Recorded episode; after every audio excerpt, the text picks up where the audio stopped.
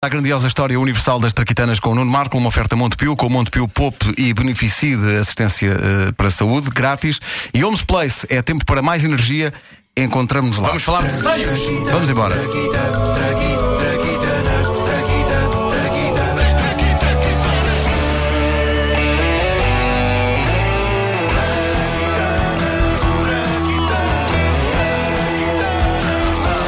É sexta-feira, Yeah! O dia em que falamos do último grito entre aquitanas e analisamos invenções que fazem o presente e que farão o futuro. Mas fazer o presente eh, também. Eh, pode continua, ser- continua, continua. Não, e nem de propósito, a semana passada falámos aqui do iPotty, Aham, lembram-se? aham. Extraordinária invenção para as crianças que ainda fazem o que têm que fazer no bacio.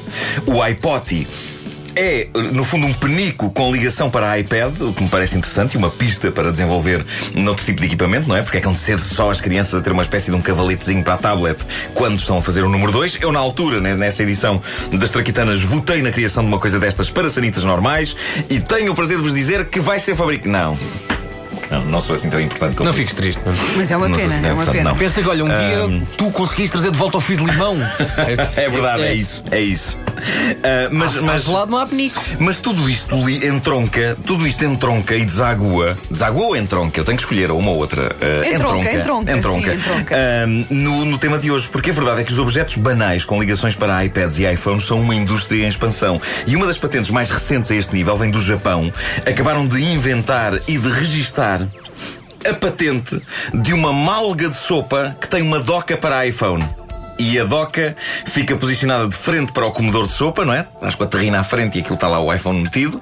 Ah, o iPhone não contacta com a sopa. Atenção, não contacta, tem uma, uma ranhura própria. E, e- Não contacta na teoria. Porque depois vais lá com a colher, há sempre um pingo que cai. Sobretudo se for eu. Ah, no meu caso, há uma área de um quilómetro que fica cheia de sopa. Ah, eu Precisas de um babete quando comes sopa. Preciso de um babete para tudo na vida.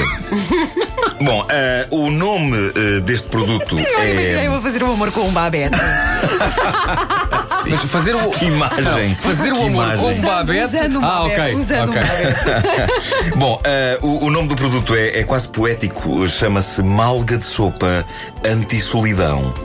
Ah, ao mesmo tempo, é deprimente pensar que a companhia de uma pessoa é um telefone encaixado numa malga de sopa. Enfim, não falemos mais de solidão, falemos de uma invenção que promove o romance. Isto é uma maravilha para pessoas que aliam o requinte de um concerto no São Carlos à galhofa íntima no quarto. Ora bem, na Áustria, Mozart é um bocado o galo de Barcelos deles. A questão é que o lendário compositor não tem quaisquer descendentes que controlem o que é produzido com o nome dele. E tudo é produzido com o nome dele. Até os bombons? Por exemplo, o doce mais popular são as chamadas bolas de Mozart. Que é é uma mítica.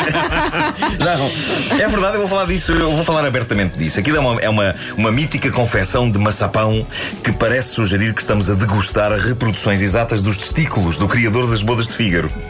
O que é elegantíssimo. Pá, se é para degustar testículos, que seja de um grande compositor. Bom. Mas pronto, as bolas de maçapão são uma instituição muito antiga, onde a modernidade começa a fazer-se sentir por aquelas bandas no que toca a merchandising mozartiano. É, por exemplo, nesta invenção que foi descoberta pela nossa produtora Margarida Moura. Eu não lhe perguntei se ela tem uma coisa destas, eu achei inconveniente e por isso, em vez de falar desse assunto só com ela, eis-me a abordá-lo para milhares de ouvintes. A, Margarida envi- enviou-me informações sobre um sutiã Mozart. Eu pesquisei e descobri algumas coisas interessantes. Estamos a falar de um sutiã tecnologicamente avançado que, quando a senhora que o usar o tira, ou quando alguém tira o sutiã à senhora, ele desata a tocar isto. Eine kleine Nachtmusik. Cá está.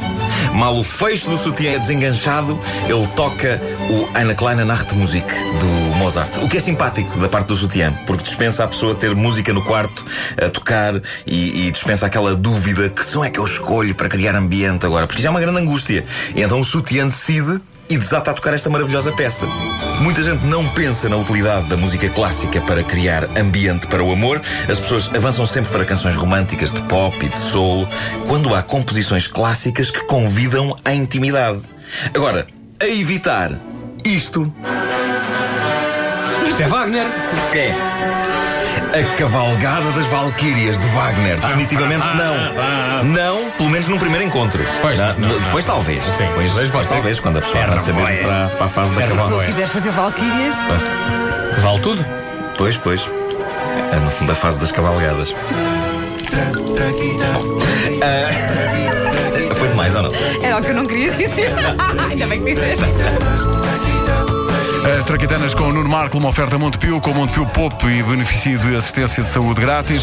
E Homes Place, é tempo para mais energia. Encontramos-nos lá.